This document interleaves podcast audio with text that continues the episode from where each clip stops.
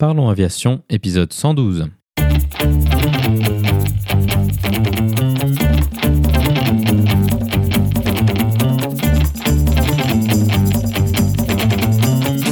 Parlons Aviation, le podcast qui parle de tout ce qui vole. Je m'appelle Antoine et aujourd'hui nous parlons de formation de pilote de ligne modulaire avec Arnaud. Nous proposerons également la vidéo de la semaine.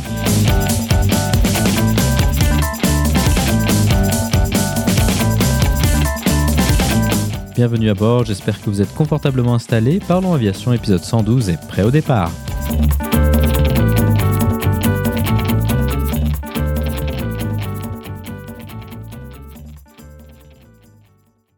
Bonjour et bienvenue dans le 112e épisode de ce podcast. Cette semaine, nous allons parler d'un sujet dont nous avons déjà parlé par le passé, la formation de pilotes de ligne. Nous en avons parlé régulièrement au travers des parcours des différentes personnes qui sont passées sur le podcast, mais je n'avais pas encore eu l'occasion d'y consacrer un épisode en entier. Ce sera donc chose faite lors de cet épisode. Notre invité de la semaine est Arnaud. Arnaud est récemment sorti de formation de pilote de ligne qu'il a effectué en modulaire. Par modulaire, on entend une formation qui est faite selon un rythme déterminé par l'élève par opposition à un intégré qui est fait d'une traite, comme dans une école plus classique. Il nous parlera de ce qui l'a motivé à devenir pilote et du plan qu'il avait initialement mis en place pour accéder à ce métier.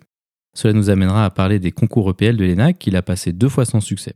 Il nous décrira également son parcours l'ayant mené dans une école d'ingénieurs spécialisée dans le BTP. Ensuite, il nous expliquera comment il a été amené à se relancer dans la voie pour devenir pilote après cette parenthèse. Il nous racontera son parcours entre deux écoles françaises et une irlandaise, mais surtout au milieu de la pandémie mondiale de Covid. Pour conclure, il nous partagera sa vision de son avenir en tant que jeune diplômé pour les années à venir. Comme d'habitude, vous trouverez plus d'informations sur les sujets évoqués pendant l'épisode dans la description. Vous la retrouverez à l'adresse parlonsaviation.com 112.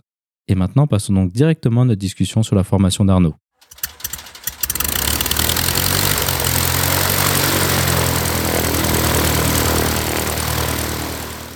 Bonjour Arnaud et bienvenue sur Parlons Aviation. Peux-tu nous décrire ton parcours aéronautique? Eh ben écoute, euh, j'ai commencé à piloter euh, à 25 ans finalement, relativement tard, après avoir fait une école d'ingé et avoir commencé à travailler euh, dans, dans l'ingénierie, dans le bâtiment. Euh, c'était mon rêve de gosse de devenir pilote et bah initialement, enfin bon, j'ai essayé par différents biais de devenir pilote et via les concours et puis ça a pas marché et puis bah un jour je me suis quand même décidé à prendre des leçons de vol. Euh, je me suis quand même décidé à m'inscrire en aéroclub pour pour voir ce que ça donnait, pour voir si c'était vraiment ce que je voulais faire. Puis bon, bah, au bout de deux heures de vol, je me suis tourné vers mon instructeur et, et, je lui ai dit, euh, euh Jean, parce qu'il s'appelait Jean, Jean, comment on fait pour devenir pro? Et euh, voilà, de fil en aiguille, on en a discuté. Il m'a parlé de son école, de son école, de l'école que lui avait fait, parce qu'il était pilote pro. Enfin, il est pilote pro. Et euh, ben voilà, je, je, me suis renseigné sur l'école. Elle m'a plu. il y avait un budget Hein, c'est comme toujours, comme toujours. Hein, je veux dire, les formations euh, pilotes, on le sait, ça coûte cher. Donc je suis allé voir la banque. Euh, bonjour, euh, j'ai besoin de beaucoup d'argent. et, euh, et puis ben ils m'ont répondu par, par la positive, donc euh, c'était bon. J'ai quitté mon job d'ingénieur, j'ai démissionné. Et trois mois ou quatre mois plus tard, je me retrouvais à... Est-ce que je peux citer l'école ou... Oui, bien sûr, pas de enfin, Le nom peut-être pas, mais enfin, oui, les, gens, oui, reconna... pas de problème, les gens reconnaîtront. Je me suis retrouvé à Valenciennes, dans le Nord, euh, pour commencer ma formation. Alors, initialement pour finir mon PPL.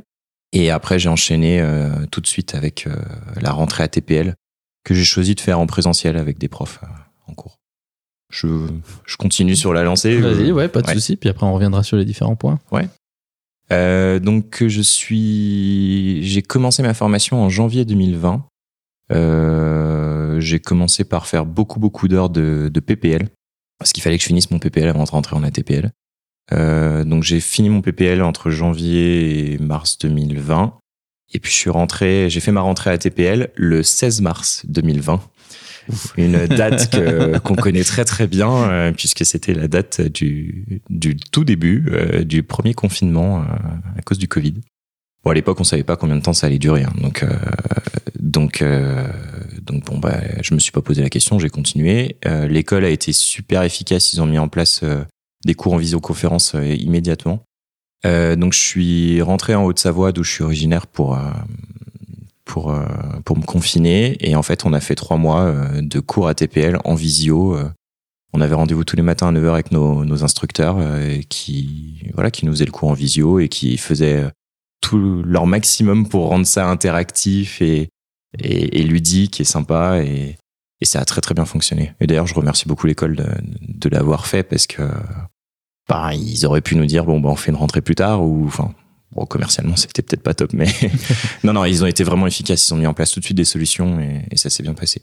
J'ai passé mes premières épreuves de d'ATPL euh, en juillet 2020 dans la foulée et puis ben petit à petit on a pu retourner en cours euh, et euh, donc en parallèle j'ai fait un peu de mûrissement parce que l'école nous laissait louer les avions. Donc euh, j'ai continué mon ATPL, euh, mes cours d'ATPL, on a pu refaire du présentiel je faisais un peu de mûrissement à côté, j'ai passé mon vol de nuit, et puis j'ai finalement passé mes dernières épreuves à TPL euh, en mars 2021. Donc un an après avoir commencé, c'était c'était le le comment dire le deal de base avec l'école, hein, c'était c'était prévu comme ça, donc tout va bien. Après ça, j'ai changé d'ATO, tout simplement parce qu'en fait, il y a un ATO à Annecy qui a qui s'est lancé dans les formations IRSE, CPL, IRME avec des instructeurs que je connaissais et que, et que j'appréciais. et, euh, et donc, euh, bah, enfin, il y avait un choix. Soit je continuais à Valenciennes parce que j'avais commencé là-bas, euh, soit je prenais, donc je suis originaire d'Annecy, hein, euh, donc soit je prenais la décision de rentrer à Annecy, de retourner chez mes parents, donc d'éviter un loyer, d'économiser un loyer et, euh, et puis d'aller voler dans mes montagnes avec des instructeurs que je connaissais, que, que je que j'avais déjà rencontrés. Donc le choix a été vite fait et pour euh, pour euh, parce que c'est aussi le nerf de la guerre, hein, mais pour un, un, budget équivalent.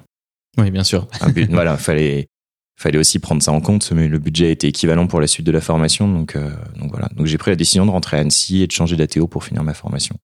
Voilà, donc j'ai passé mon IRSE, mon CPL et mon IRME dans l'été, mon, mon IRSE et mon CPL dans l'été 2021. Donc la qualif aux instruments sur monomoteur et la licence de pilote euh, professionnel. Ouais, merci pour la précision. C'est vrai qu'il c'est vrai que il y, a, y a pas mal de gens qui, euh, qui peuvent écouter, qui connaissent déjà, mais je pense qu'il y en a aussi qui sont peut-être pas encore en formation et puis ce, cet épisode s'adresse quand même pas oui. mal pour eux, je pense. Oui, puis on avait parlé du jargon. Exactement. et les pilotes, c'est chiant. Ouais. Ça parle tout le temps en jargon héros.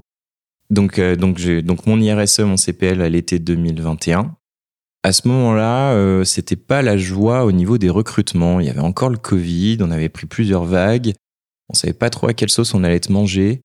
Et donc dans ma tête, il s'est passé plein de choses, je me suis posé plein de questions. Et puis au niveau budget, je commençais à être euh, un peu court aussi. Hein. Et j'ai commencé à envisager une formation instructeur. Je me suis dit que c'était une bonne idée pour essayer de trouver du boulot et pour voler. Et puis surtout, j'avais envie de faire ça depuis longtemps et je me suis dit que c'était peut-être le moment de le faire. Le problème, c'est que j'avais pas à ce moment-là le budget pour euh, financer un IRME, un Advanced UPRT et une EMCC et une formation instructeur.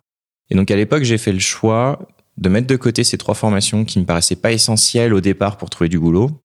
Euh, voilà, est-ce que c'était un bon choix ou pas à l'époque? Je sais pas. C'est, mais bon, à l'époque, je fais ce choix-là et je choisis de me financer une formation FI, partir donc en instructeur de vol, instructeur de vol, ouais, du coup, donc mon ATO d'Annecy était connaissait avait des liens avec un ATO euh, en Bretagne. Je me suis renseigné. Ils avaient une rentrée au mois de septembre. Ça m'allait bien. Le prix m'allait. Euh, j'ai eu des bons contacts avec les instructeurs au téléphone et j'ai dit banco, j'y vais. Et donc me voilà euh, début septembre euh, en formation EFI euh, à Brest en Bretagne, où j'avais jamais volé d'ailleurs. à chaque fois que j'ai voulu y aller, la météo était pas bonne. Donc... Ce qui est un thème assez récurrent en Bretagne. Pas toujours, hein, mais quand même. Mais quand même. j'ai découvert le VFR spécial en Bretagne. J'ai découvert à quoi ça servait. Effectivement, donc le VFR spécial, c'est du vol à vue, mais quand il fait pas vraiment beau, souvent voilà. pratiqué par les hélicoptères, mais un petit peu moins fréquemment pour les avions quand même. C'est vrai, c'est vrai. Mais à Brest, on s'en sert parce que il fait il y a souvent de, une visibilité et un plafond, euh, des plafonds un peu mauvais sur l'aéroport. Mais on vole deux minutes, on se retrouve au-dessus de la mer et il sait qu'il j'allais dire qu'avoqué, mais le, temps est tout bleu, le ciel est bleu et clair et on a une bonne visibilité. Et donc on se sert souvent du VFR spécial juste pour décoller, se décaler un peu, des, enfin aller chercher le, trait de côte et, et retrouver euh, des bonnes conditions météo. Donc me voilà en FI euh, à Brest et là, j'ai pris une claque dans le bon sens du terme. Parce que la formation EFI, comment la décrire? Je, c'est une grosse remise en question, hmm. une grosse, grosse, grosse remise en question en tant que pilote. Pour la faire courte, on, on refait un PPL, mais en place droite, et on revoit des notions qu'on avait oubliées, ou qu'on avait choisi de ne pas retenir. euh, des choses toutes bêtes, mais des, des, des exercices qu'on n'avait pas fait depuis le PPL.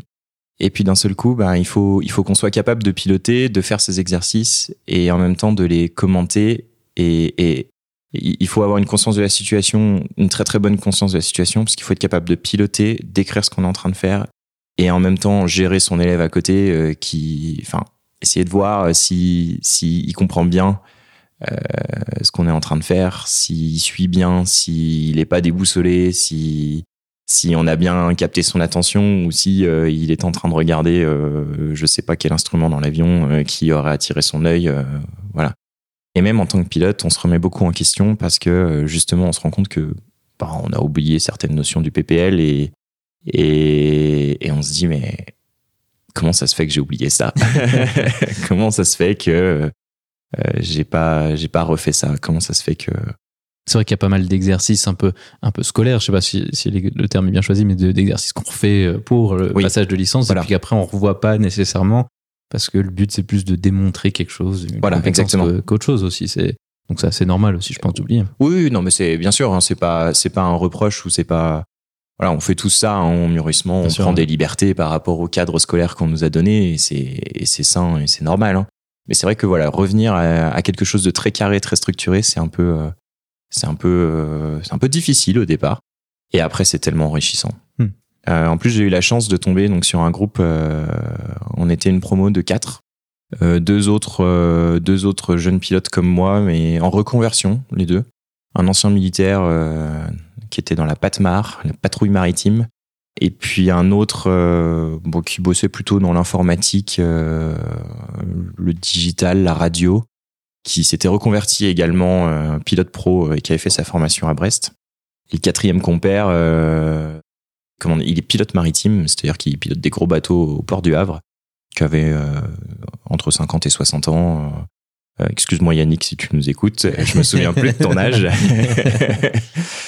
et qui euh, qui était euh, que jeune pilote finalement euh, parce que pilote depuis quelques années qui faisait de la voltige et qui décidait de de devenir instructeur pour se, pour s'impliquer un peu plus dans son aéroclub et parce que c'est un amoureux de challenge et, et qu'il avait envie de passer à la vitesse supérieure.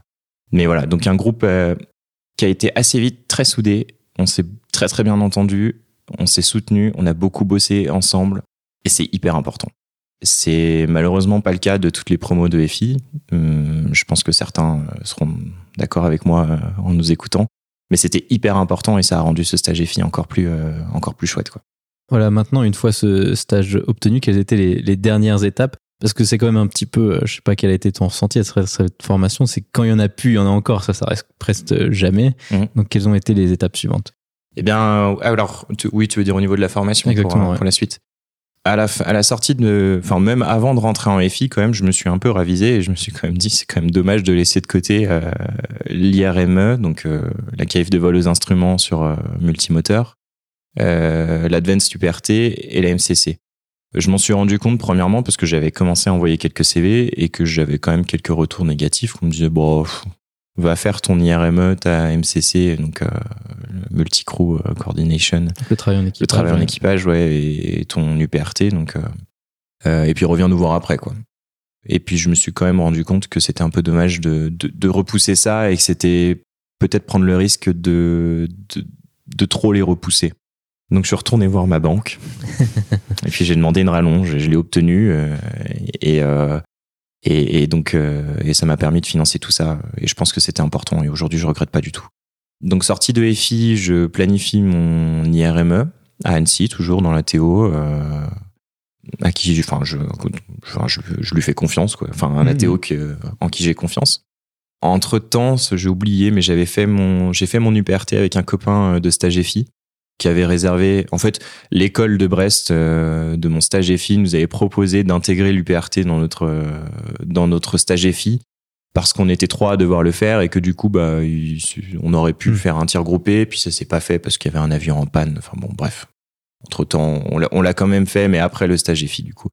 Et puis après l'IRME, bah, la suite logique c'était d'aller faire euh, donc euh, le travail en équipage, euh, la MCC, euh, la MCC. Et donc là, je suis parti. Ben, j'ai passé mon IRME en, là tout récemment euh, en janvier. Même pas une semaine plus tard, j'étais à Dublin euh, dans cette fameuse école qui fait de la MCC. Et là, autre expérience euh, incroyable. Ce que je te propose de faire, c'est de revenir un peu sur ton parcours pour parler des différents points. T'as dit que t'as commencé à voler à 25 ans. Finalement, c'est assez tard parce que souvent les gens arrivent, alors souvent c'est pas toujours un choix, mais arrivent à voler un peu avant. Hum, Est-ce que l'aéronautique, c'est quelque chose que tu avais en tête? Est-ce que c'était quelque chose d'un peu distant parce que tu étais concentré euh, sur autre chose? Non, alors en fait, euh, j'ai toujours voulu être pilote de ligne. Euh, le, père de mon meilleur copain était commandant de bord chez Air France. Et donc j'étais tout le temps fourré chez lui. Enfin, souvent.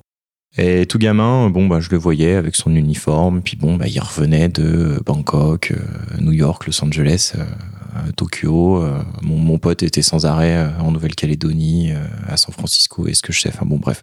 Voilà, quand j'étais gamin, je voyais ça et c'était voilà, c'est un peu comme les gamins qui veulent faire pompier parce que le papa est pompier ou le tonton est pompier. Il y a un peu le prestige de l'uniforme, de, de tout ça. Bon. Et euh, voilà, c'est un peu la vocation est venue de là. Sauf que bon, on n'avait pas forcément les moyens à l'époque de. Enfin, mes parents n'avaient pas forcément les moyens de, de financer un PPL à l'aéroclub. hein. Ça coûtait quand même. enfin, ça coûte quand même beaucoup d'argent. C'est clair. ouais. Et donc a été pris. Enfin, je m'étais renseigné assez tôt, hein, euh, dès l'école primaire. euh, comment on fait pour devenir pilote? Eh ben, euh, il y a l'ENAC. Et les cadets d'Air France, à l'époque, ça existait encore. Puis après, ça a disparu, puis c'est revenu. Euh, donc, euh, l'ENAC ou les cadets d'Air France. Donc, ben, du coup, euh, décision est prise quand j'avais 10-12 ans. Eh ben, je ferai prépa, et je préparais les concours et je, je tenterai les concours euh, ENAC cadet euh, à ce moment-là. Et donc, je crois que j'ai passé toute ma scolarité à travailler et à me préparer au fait que j'allais rentrer en prépa scientifique pour, euh, pour, euh, pour essayer d'avoir ces concours. Bon, bah, manque de peau, en 2013-2014, quand je passe euh, mes concours, ben, les cadets n'existent plus, ils sont fermés depuis 2008 et la crise euh, financière de l'époque. Il y a euh, 12 places pour 1600 candidats euh, les deux années où je passe, euh, où le concours. Bon, bah, je vous laisse deviner, hein, euh, j'étais pas dans les 12, malheureusement. T'as réussi à avoir les écrits quand même parce que c'est pas, c'est déjà pas évident à avoir. Alors en fait, la première année, euh, quand- on les passe en première année de prépa, les, les, enfin, les concours de l'ENAC, c'est un peu compliqué quand même. Il nous manque, euh, après une première année de prépa, c'est un, un peu juste. Certains y arrivent, hein, je, mais pour la plupart, c'est quand même un petit peu juste. Donc là, c'était un peu un coup d'essai. En deuxième année de prépa, on est plus, on est plus à l'aise. Et en fait, j'ai fait l'erreur bête. Euh, Il y a une épreuve d'anglais, une épreuve de physique et une épreuve de maths. J'ai eu 15 en anglais, ce qui est une bonne note au concours de l'ENAC. clair. ouais. J'ai eu 12 en physique, ce qui était aussi une bonne note euh, au concours de l'ENAC. Et en fait, euh, le truc con, j'ai eu 5 en maths et c'était éliminatoire. Bon, bah, c'est comme ça. hein. Et en fait, ce qui est un petit peu, euh, ce qui est un petit peu rageant en plus, c'est que j'avais, je me semble, bon, c'est un vague souvenir, mais avoir calculé qu'avec 6 en maths, donc j'avais pas la note éliminatoire, et j'avais la barre d'admissibilité. mais bon, j'avais fait deux ans de prépa, j'étais un peu, euh, bon bah, enfin pour ceux qui ont fait prépa et qui connaissent, euh, j'étais un peu, un peu vanné. Et j'ai eu deux possibilités, euh, soit partir en école d'ingé parce que j'avais des écoles d'ingé, j'ai quand même passé les concours, soit faire une troisième année et, et retenter et, puis refaire des concours d'école d'ingé, etc. Le seul truc, c'est que le concours EPLS, je sais pas si c'est encore vrai, mais à l'époque, on avait le droit de le passer que trois fois. Je l'avais Hmm. déjà passé deux fois. J'avais un peu peur de griller la dernière cartouche. Donc je me suis dit, autant assurer un backup. En plus, euh, à l'époque, ça recrutait pas des masses. Hein. 2013-2014, c'était Hmm. pas des années fastes pour l'aérien- l'aérien. Et on m'avait quand même, enfin, des pilotes que je connaissais m'avaient beaucoup conseillé de faire une école d'ingé pour avoir un, un- un plan B, quoi, pour avoir un parachute en cas de, en cas de galère. Donc je me décide à partir en école d'ingé. Et là, il se passe un truc dans ma tête.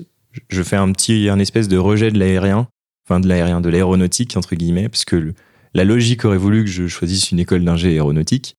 Et moi, je me dis, oui, mais alors, aller travailler sur des pièces d'avion, des vérins, euh, des pièces du train d'atterrissage du 380 sans jamais le piloter, non. Ça peut, se, ça peut se Euh, comprendre, je voilà. pense, honnêtement. Ça- je pense que ça se comprend, mais euh, Mais je, je, je, regrette pas du tout. Hein, mais c'est vrai que voilà, dans ma tête, c'est ce qui se passe à l'époque. Je veux pas aller. J'aurais eu peur d'être frustré en fait. Est-ce qu'il y a aussi un peu eu cette logique de pas mettre tous ses œufs dans le même panier? Parce que souvent on se dit ben si tu es ingénieur en aéronautique et que tu es pilote à côté, bah finalement tu es un peu tout misé sur le même secteur, ça fait partie de ta logique ou pas? Euh, À l'époque, je pense pas. Après coup, je me dis que c'était plutôt une bonne idée parce que quand l'aérien va mal, hein, c'est pour euh, tout le monde, c'est sûr. Et puis surtout, euh, alors au final, j'ai choisi d'aller dans le d'aller dans une école du BTP, donc les bâtiments travaux publics. Ça sort pas de nulle part. Euh, j'ai des parents qui travaillent tous les deux dans le BTP et euh, c'était un peu une deuxième passion en fait. Tout gamin, j'ai enfin ado, j'ai beaucoup bossé avec mon père euh, qui, est, artisan plombier et, j'ai toujours bien aimé ça, être sur les chantiers, euh, patasser le béton, faire des soudures sur du cuivre, travailler de mes mains. J'aimais ça. Donc c'était vraiment pas une, c'était pas une route de secours, c'était pas un plan B. Je, je, je dis souvent que c'est un plan Abyss. Hmm. Voilà. Euh... Ça, c'est une excellente chose d'avoir une seconde passion. Ouais. Euh, et parce que euh, souvent, le conseil est donné de faire une école d'ingénieur, mais c'est quelque chose qui est difficile à faire, je pense, sans un minimum d'intérêt et de passion pour, pour le sujet. Et, et ça, c'est vrai que ça peut être très difficile euh, pour certaines personnes qui se disent bah, faire une école d'ingénieur, mais ça m'intéresse pas. Euh, c'est difficile, ou alors faut être très bon scolairement pour pouvoir réussir à encaisser, mais c'est pas évident. Donc, toi, tu as eu de la chance de, de ce point de vue-là, je pense, moi. Ouais, bah, oui, c'est vrai que c'était un milieu. Je suis un passionné de technique en fait à la base, quand même. En, en plus de ça, et donc aller bosser euh, pour dimensionner des piliers en béton, euh, faire du béton, du béton armé, euh, travailler sur des structures, etc. Enfin, ça, ça m'allait bien, quoi. C'était puis c'était un milieu qui me parlait parce que je baignais dedans depuis depuis depuis très longtemps. Donc donc oui, c'est sûr que Ouais, j'en connais hein, qui sont rentrés en école d'ingé parce qu'ils étaient bons à l'école et qui mais qui savaient pas quoi faire et ça les intéressait pas. Hein. Et, dans l'aérien, enfin pour ceux qui veulent devenir pilote, c'est ce que tu dis. c'est pas, on leur dit faites une école d'ingé, faites une école d'ingé, euh, pas toujours facile quoi. Donc oui, non, j'ai eu cette chance là. Donc je suis parti en école d'ingé et en fait, bah, il se trouve que ce que je faisais me plaisait beaucoup. Euh, J'aimais vraiment vraiment beaucoup. Euh, j'ai beaucoup aimé mon cursus d'ingé. J'ai beaucoup aimé mes stages. J'étais conducteur de travaux. Euh, j'ai aimé euh, l'ambiance dans les entreprises, sur les chantiers, etc. Et donc, euh, en sortant d'école d'ingé, enfin, à la fin de mon école d'ingé, j'avais pas oublié, mais j'avais mis de côté finalement l'ambition de devenir pilote. Il y a, y a, eu un moment où, où ça, j'ai perdu un peu le fil, j'ai perdu un peu ce, ce, cet objectif. Mais il y a, enfin, chasser le naturel et il revient au galop, comme on dit. Hein. j'ai été diplômé en décembre 2017 et là, euh, je tombe sur un article où, plus précisément, on me fait passer un article via WhatsApp. Air France euh, réouvre sa formation cadet. Air France va recruter 250 pilotes par an pendant 5 ans. Et là, euh, ni une ni deux dans ma tête, ça, ça a fait un tour. Quoi. Il faut que je passe ce concours.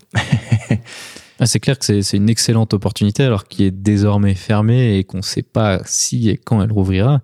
Mais c'est vrai que c'est le plan idéal pour devenir pilote, hein, ces, formations cadet. Ah bah on est euh, on est formé par Air France euh, selon les standards Air France, financé par Air France.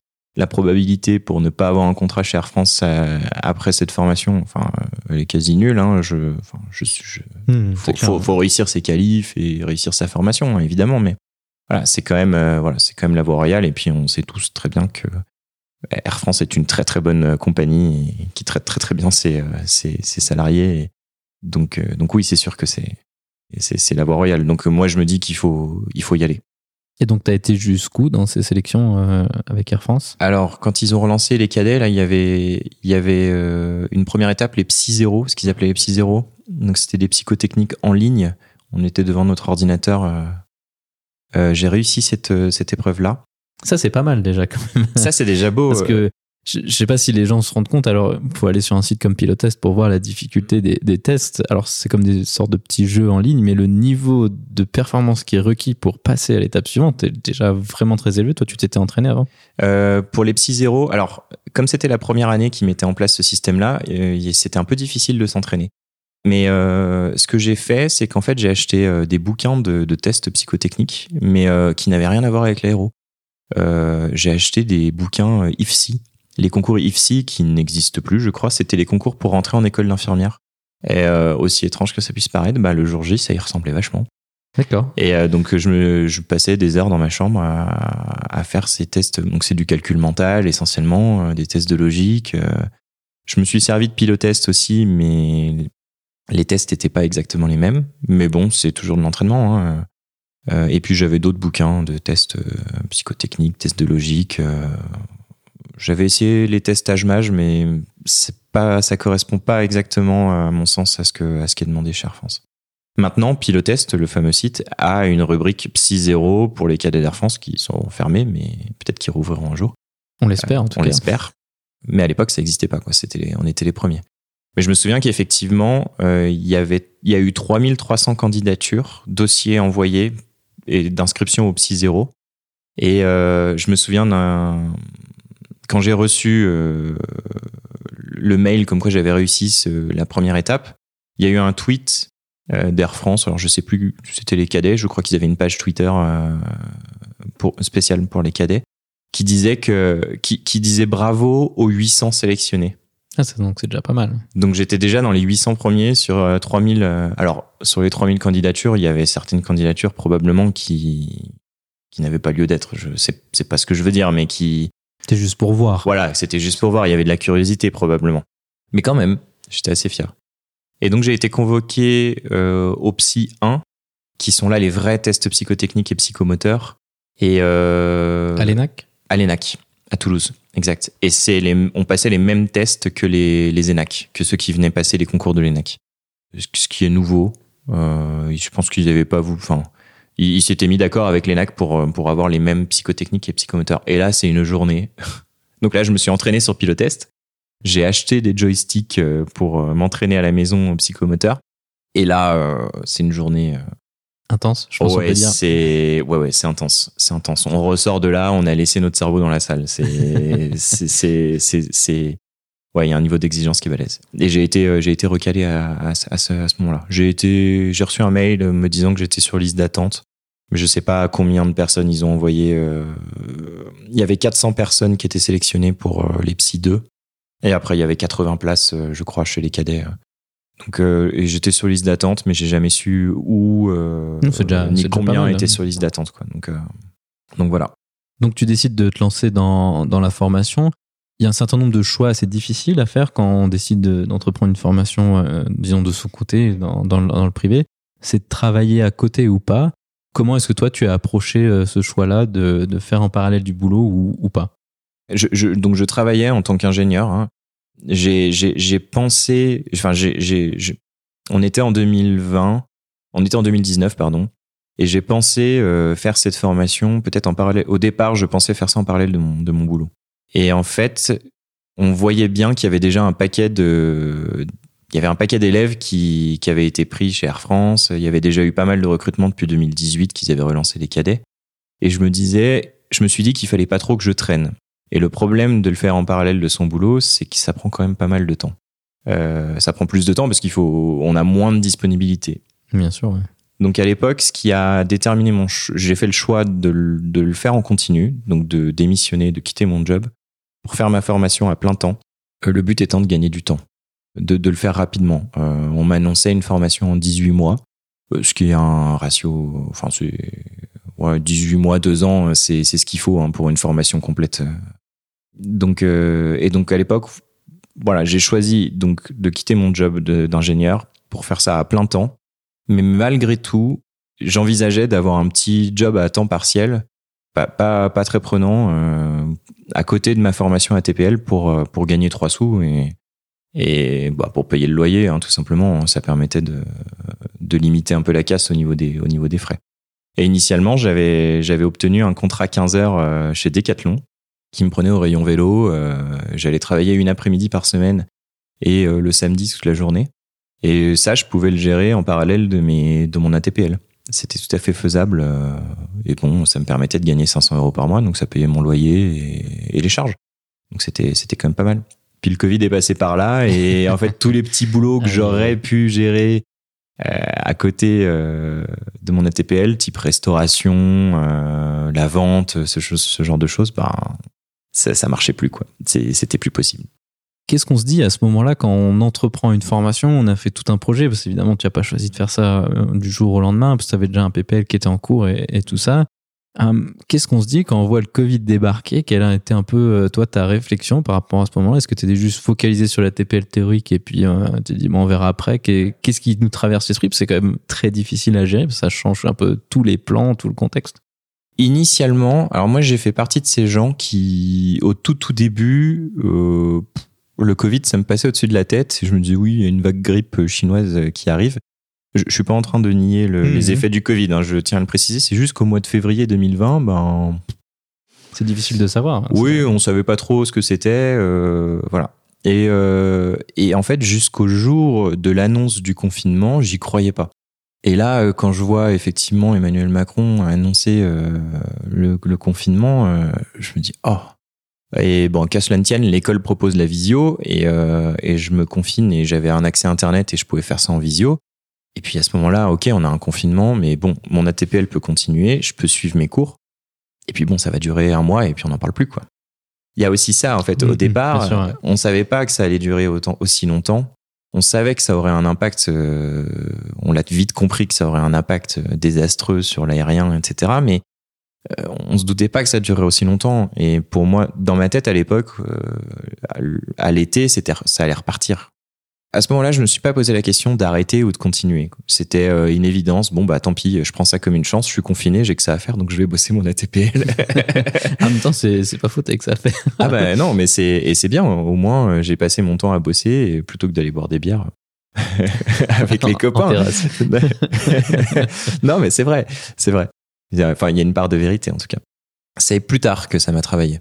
Hmm, en 2021, euh, quand on attaque une qualif euh, de vol aux instruments, un CPL, et, et qu'on voit que ça, ça peine à redémarrer, que ça revient, mais tout doucement, qu'on a des nouvelles vagues, euh, ouais, là, ça a été un peu plus dur. À ce moment-là, euh, je me suis posé pas mal de questions.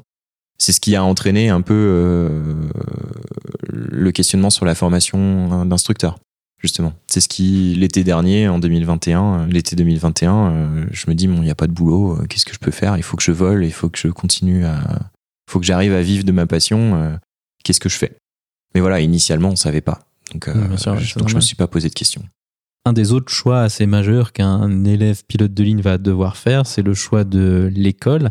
Alors, c'est un choix qui est extrêmement important. Il y a beaucoup d'écoles il y a beaucoup d'options, il y a beaucoup de manières de faire, il y a beaucoup de flottes.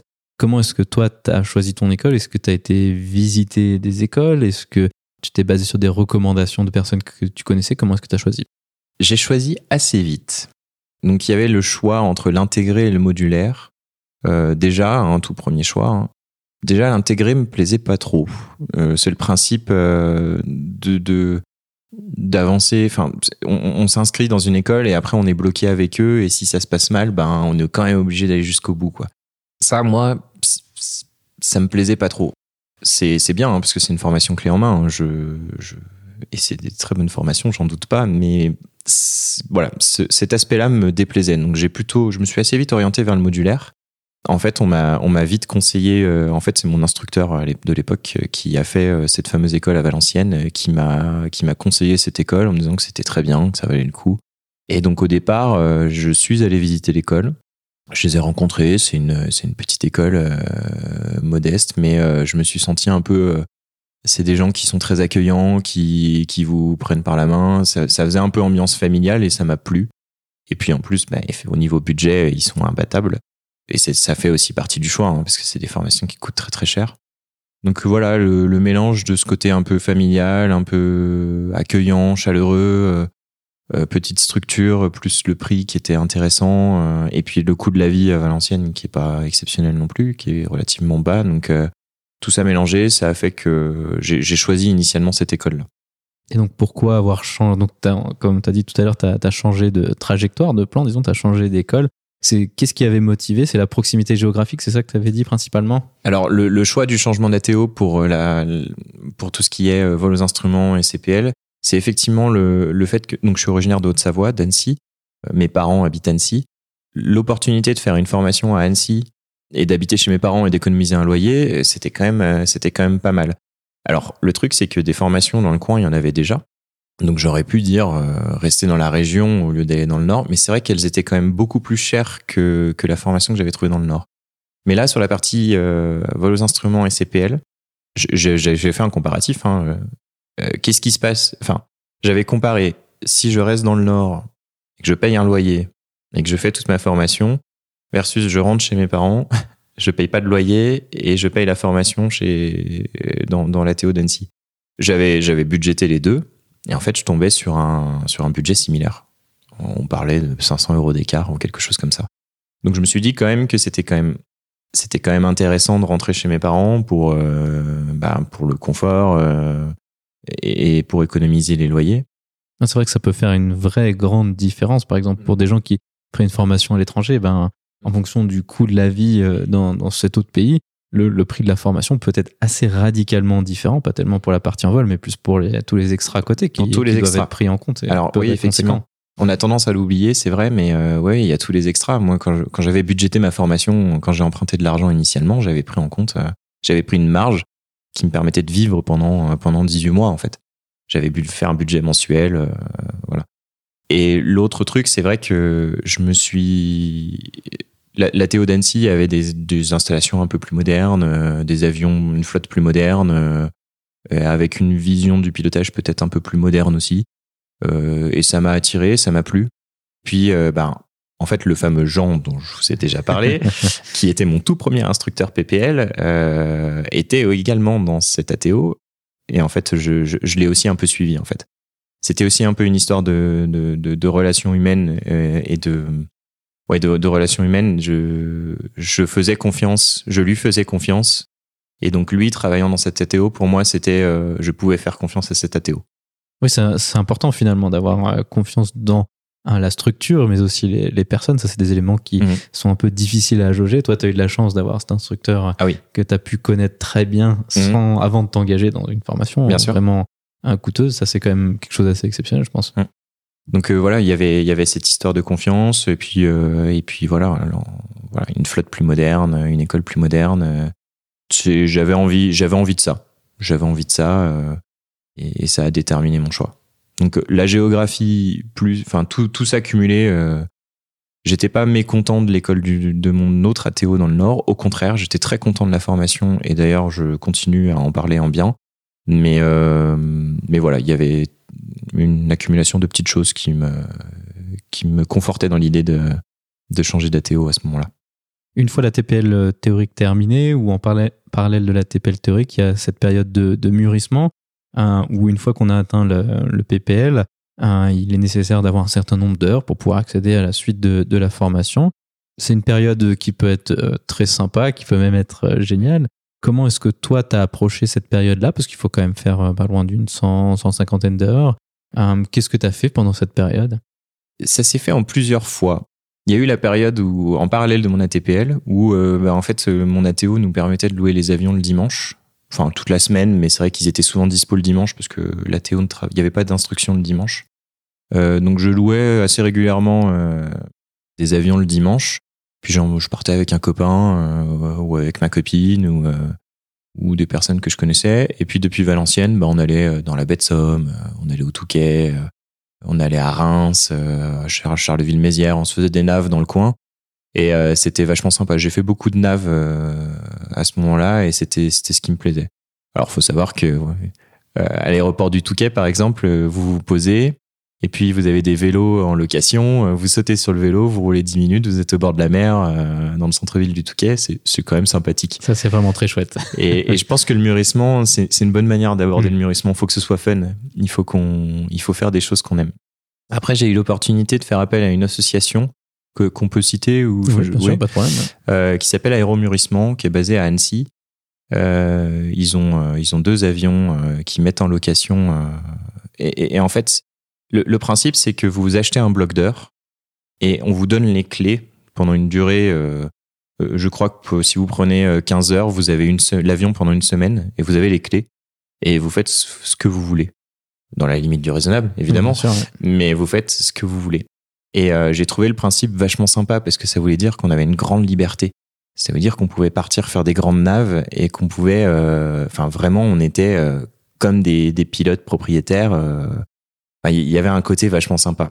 Et euh, j'en parle à un copain euh, qui me dit mais c'est génial, on part en Tour de France. Et ça c'est une excellente idée. et là, et là je me dis mais oui, mais bien sûr, mais c'est génial. Et donc euh, l'idée mûrit, on finit par prendre un bloc de 50 heures à deux. on avait l'avion pendant trois semaines et pendant trois semaines on a les clés et on fait ce qu'on veut. Donc on, prépare notre petit tour de France au départ d'Annecy, on prépare les destinations, on, on, tâte un peu le terrain chez nos, dans notre famille, chez nos amis, pour voir où est-ce qu'on peut aller dormir euh, euh, si on fait des naves. Donc on, arrive à trouver des contacts un peu partout en France. Et donc du coup, on s'est retrouvé au départ d'Annecy euh, à aller du côté de Cannes. On a posé au terrain de Faïence. Bien connu des planéristes. Bien connu des planéristes, c'est sûr. Qu'un super terrain. Alors, il y a beaucoup de cailloux, mais c'est ça, qui est bien connu des pilotes, c'est beau. On a fait la Corse, Propriano, euh, on est allé à Biarritz, on est allé à la Baule, euh, on a fait Le Mans, on a fait Saint-Flour. Pour ceux qui connaissent pas, euh, c'est assez sympa. C'est en plein milieu de la France, mais la piste est magnifique, super propre.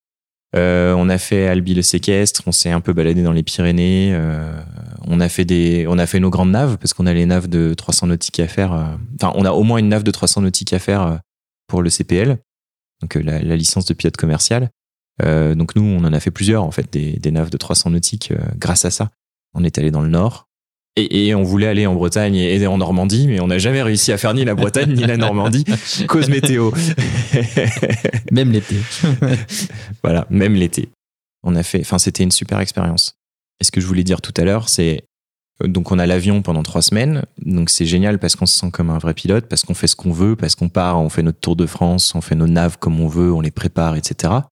Mais on a aussi les mauvais côtés d'avoir un avion à nous, à savoir que toutes les 50 heures, il faut l'amener en révision. Il faut le ramener, donc il faut le ramener à sa base, euh, au garage. Il y a les petits soucis techniques, euh, il faut remettre de l'huile. Quand on arrive sur un terrain, il faut se garer, il faut trouver, si possible, trouver un hangar ou alors euh, remettre la bâche, nettoyer le pare-brise, faire les, planter des piquets dans l'herbe pour s'il y a du vent, pour pour le stabiliser tout un tas de choses comme ça, mais qui sont hyper enrichissantes justement pour un mûrissement. Plutôt que euh, de faire des, des ronds autour d'un aérodrome euh, où on fait beaucoup de mania, où on est spécialiste du tour de piste, mais euh, on a peut-être raté une partie, euh, une partie de, de ce qu'est le mûrissement. Et ça, c'était vachement enrichissant. Puis on fait des erreurs aussi. Hein. De toute façon, comme euh, tous les pilotes, on est là pour apprendre. Et comme on est un peu, on n'est pas lâché dans la nature, mais comme on est, voilà, on, on prépare nos naves, on est responsabilisé, et ben, bah voilà, de temps en temps, euh, de temps en temps, il nous arrive des, il nous arrive des petites choses avec le contrôle, et puis bah c'est comme ça, c'est la vie de pilote, quoi. Donc, euh, donc euh, voilà. Maintenant, on, a, on retourne vers la partie formation pro pratique quel a été un peu ton ressenti? Parce que ça dure assez longtemps. Enfin, ça va à la fois vite et ça dure aussi assez longtemps. Mhm. Ça va vite financièrement peut-être. Souvent, ça, ça va vite financièrement, ça c'est sûr. mais euh, mais en termes, il y a beaucoup de boulot à fournir. Mhm. Euh, donc que ce soit euh, la qualification aux instruments monomoteurs, multimoteurs et la licence de pilote commercial, quel était un peu ton ressenti à travers toute cette période? L'IRSE, euh, la qualif de vol aux instruments. Donc moi j'ai fait mon IRSE, donc euh, vol aux instruments sur monomoteur, avant le CPL. Mhm. Le but étant de gagner un petit peu de temps sur le mûrissement. Euh, ceux qui sont en formation le, savent ou, vont le savoir ou, alors renseignez-vous parce que ça peut être intéressant. Mais cette partie-là, là, de vol aux instruments sur monomoteur, ça a probablement été la, la, plus, la plus fastidieuse pour moi. On réapprend à piloter. Et c'est, et c'est, et c'est, et c'est pas évident au départ. Enfin, j'ai trouvé. C'est ce qui m'a demandé le plus de travail. Et c'est ce qui, ouais, c'est ce qui, ce qui a été le plus compliqué au départ. Euh, L'IRSE, c'est à nouveau une remise en question, mais je crois que la vie de pilote, c'est une remise en question euh, éternelle. Effectivement. je, voilà, de ma petite expérience. Euh. Mais par contre, c'est fascinant parce que à chaque fois qu'on avance, à chaque fois qu'on passe une étape, on a l'impression, ah ça y est, j'arrive chez les grands. Ah ça y est, j'arrive chez les grands. Et à chaque fois, euh, eh ben, on fait un pas en arrière, mais c'est pour, euh, c'est reculer pour mieux sauter à chaque fois. Pour moi, en tout cas, à chaque fois que j'ai passé une nouvelle qualif, j'ai fait un petit pas en arrière. Je me suis dit, ah, en fait, j'ai encore des choses à apprendre. Et à chaque fois, on remonte un peu plus haut. Et à chaque fois, on, va plus loin. Et à chaque fois, on devient plus à l'aise sur certaines choses. Donc ouais, l'IRSE était pas évident. Ça a demandé beaucoup de travail. le CPL, c'était moins du travail théorique, mais plus du travail. dans mon ATO, on, on, a essayé de nous inculquer un petit peu la, la le, l'approche professionnelle l'approche professionnelle l'approche compagnie où on nous faisait faire beaucoup de call-outs beaucoup des, choses enfin que j'ai retrouvées en MCC après qui, qui nous préparent donc euh, au travail en compagnie quelque part des checklists assez carrées euh, une gestion des vols très très carrée euh, un peu il y avait une approche un peu compagnie. Et ça c'est pareil ça a été un petit peu compliqué pour moi. C'est pas évident mais parce que en fait c'est pas des enfin il y avait pas mal de choses qu'on que j'avais pas vues au PPL et que j'avais un peu mis de côté en, en, pendant mon mûrissement. Je par pas fainéantise, mais par euh, je sais pas comment dire. mais c'est pas la même approche entre des vols pour le plaisir, tout ça. Voilà, c'est ça. Formation de, pilote pro où on apprend vraiment un, métier, c'est aussi une différence d'approche. Donc je pense que c'est assez normal. Oui, oui, non, mais enfin voilà. Donc c'est oui, mais là, là où je veux en venir, c'est que c'est, peut-être pas mal en, mûrissement et même assez tôt en PPL de mettre en place certaines petites choses euh, que moi j'avais peut-être ratées ou que j'ai peut-être un peu euh, trop mis de côté à un moment donné. Il faut que ce soit fun, il faut que ça reste fun, mais euh, ça vaut le coup de s'imposer une rigueur euh, sur, mmh, bien sûr, de faire certaines naves avec beaucoup de rigueur pour dire allez au moins une fois de temps en temps, je me je me fais une bonne nave bien carrée euh, pour pour être prêt pour la suite. Donc ouais, ça ça a été mais mais encore une fois, à chaque fois, c'est un petit pas en arrière, on se dit ah ouais, je pourrais m'améliorer là-dessus et on s'améliore et au final à chaque étape, on avance, on avance, on avance et on progresse et on devient plus à l'aise et et voilà. Donc oui, à chaque fois, c'est toujours un, il y a, toujours un petit coup, un petit coup de moins bien, on va dire, et puis après, après ça repart quoi. Je pense que, que c'est normal. Une fois cette euh, phase pratique, disons sur avion, qui est finie, avec euh, donc le multimoteur, euh, qualification de vols instruments multimoteurs, tu as été en MCC, donc c'est le travail en équipage. Donc ça, pareil, c'est souvent un nouveau choix d'école qui se pose, qui va se poser pour les élèves. Comment est-ce que toi, tu as choisi ça? Sur quels critères? Moi, c'est pareil, le choix est allé assez vite. Je, voulais la faire en anglais et c'est hyper important de la faire en anglais. Même si c'est, je sais qu'il y a des MCC en France, même si elle est faite en France, euh, il faut absolument demander à la faire en anglais et ils le font pour la plupart.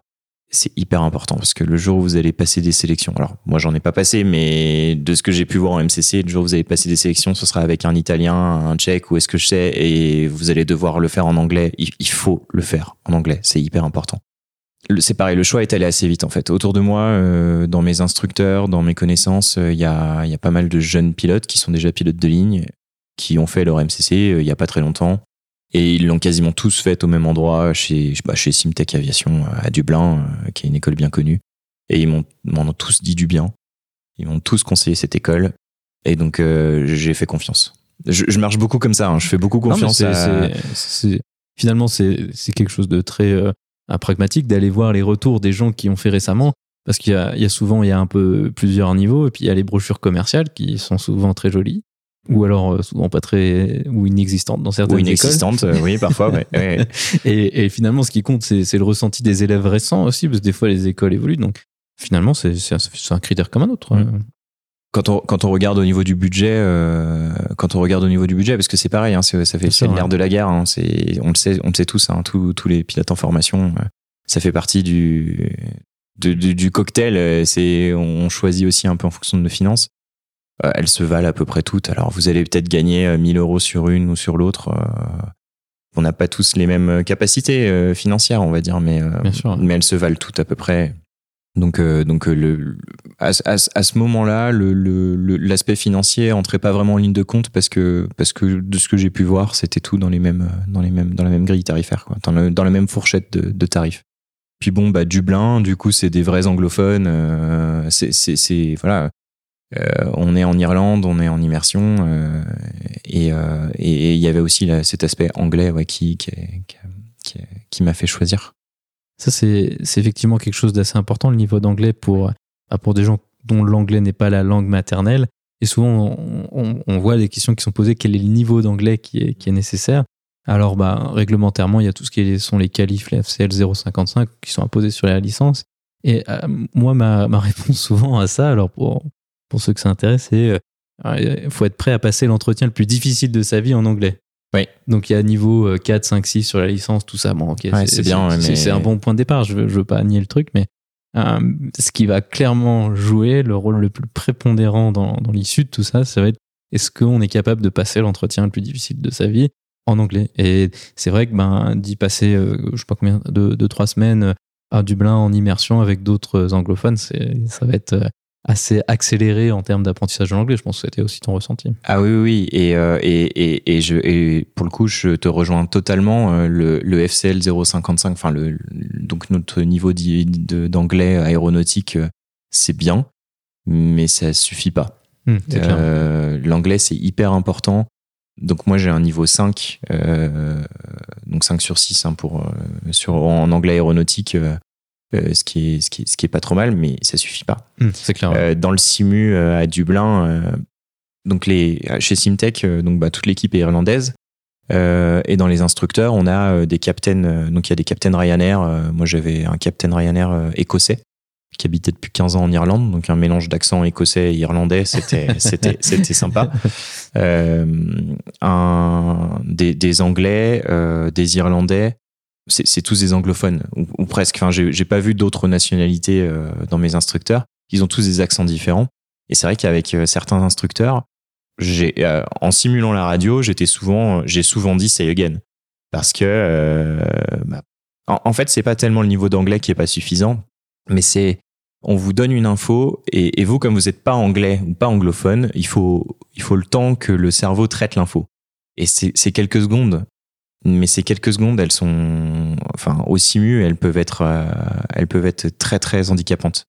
Sur parfois des clairances assez simples, des fois, on, perd le fil et on oublie peut-être une partie de la, clairance, euh, enfin de, donc de l'info euh, radio qu'on a reçue, parce qu'on a traité les deux premières infos et le temps qu'on traite les deux premières infos, la troisième a disparu, on l'a oublié. C'est c'est c'est pas évident et c'est important de bien travailler son anglais et d'être à l'aise avec l'anglais. Ouais. C'est et c'est pas pour rien que certaines compagnies demandent des TOEIC avec euh, certains niveaux, même si je sais pas si le TOEIC est le l'examen le plus approprié, mais c'est pas pour rien, c'est qu'il faut, enfin, c'est important. L'anglais est très important. Donc, euh, on a couvert euh, tout le, la formation initiale de base, le package standard, on peut appeler ça, je dirais. Comment est-ce que tu approches ta recherche d'emploi? Donc, le Covid, on a une fois de plus, dirais les plus cyniques, l'impression que ça va se finir un jour ou l'autre, ou qu'on s'en rapproche en tout cas. Comment est-ce que, que tu vois ça? Comment t'imagines les, les prochains mois, les prochaines années? On sent que les choses bougent. Euh, on entend des bruits de couloir, on voit des annonces euh, d'une compagnie à avion orange avec des jolis pubs. avec des voilà, qui qui enfin, des compagnies qui annoncent qu'elles vont recruter, qu'elles vont rouvrir des programmes cadets. Euh, donc il y a des choses qui changent. Euh, on n'est pas revenu à 2019, mais 2019 était quand même une année exceptionnelle. Donc est-ce que prendre 2019 comme point de comparaison, c'est forcément pertinent? Je ne sais pas. On a l'impression que ça repart, donc bah moi je, je mise euh, je mise à fond. Euh, donc je sors de MCC. Euh, malheureusement j'attends j'attends quelques papiers pour pouvoir finaliser mes dossiers de candidature, mais mais j'envoie des CV parce qu'il y a des annonces et en compagnie et je moi, j'ai envie d'y croire. J'ai envie de croire que d'ici fin 2022, euh, il y aura une place pour moi dans une compagnie. Je, j'y crois. J'y crois. Ben, on peut, on peut que te le, que te le souhaiter, bien sûr. C'est vrai que ça met toujours euh, trop de temps à se mettre en place. Ouais, Personne ne s'est jamais dit euh, ça allait trop vite. Ouais, c'est sûr. Mais voilà, en tout cas, on, te le souhaite.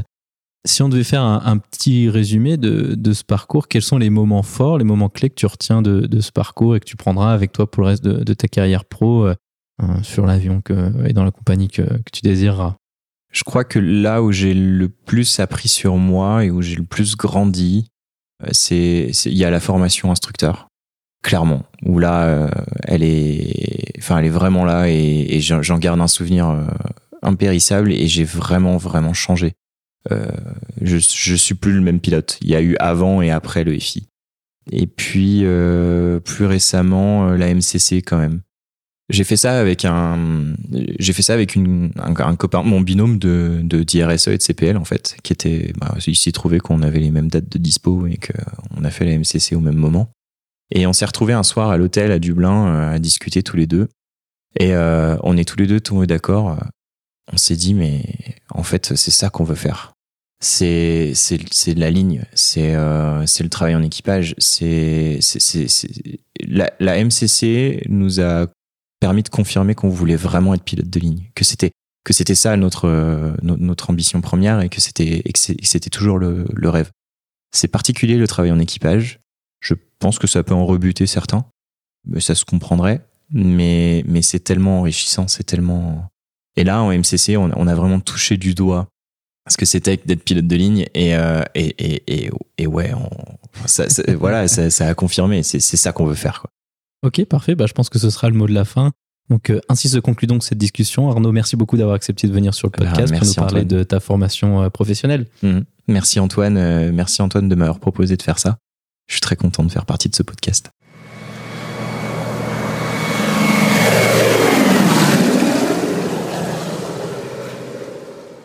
La vidéo de la semaine est la bande-annonce de la série produite par ITV nommée EasyJet Inside the Cockpit. Il s'agit d'une mini-série documentaire présentant le parcours d'élèves pilotes lors de leur premier vol en ligne. Elle date de quelques années désormais, mais elle présente très bien cette phase finale de la formation sur avion. On peut y voir les défis des vols en ligne avec les problématiques de panne technique, de formation en ligne et d'apprentissage de ce super métier.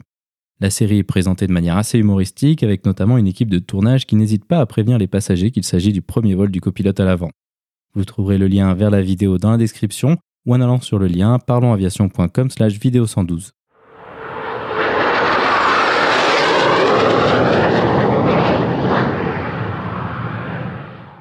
Ainsi se conclut donc le 112e épisode de ce podcast. J'espère qu'il vous a plu et je vous invite à vous abonner sur votre application de podcast favori. Également, n'hésitez pas à laisser un avis 5 étoiles sur iTunes, ce qui permettra à d'autres personnes de découvrir ce podcast. La description de cet épisode est disponible sur notre site web parlonsaviation.com/112. Si vous avez des questions, des remarques ou des suggestions, n'hésitez pas à nous contacter sur contact@parlonsaviation.com. Si vous voulez recevoir des notifications lors de la sortie des nouveaux épisodes, vous pouvez vous inscrire à la newsletter dans la barre latérale droite de notre site parlonsaviation.com. Vous pouvez également nous suivre sur Twitter sur @parlonsaviation et sur Facebook. En vous souhaitant des vols nombreux, je vous remercie d'avoir écouté ce 112e épisode de Parlons Aviation.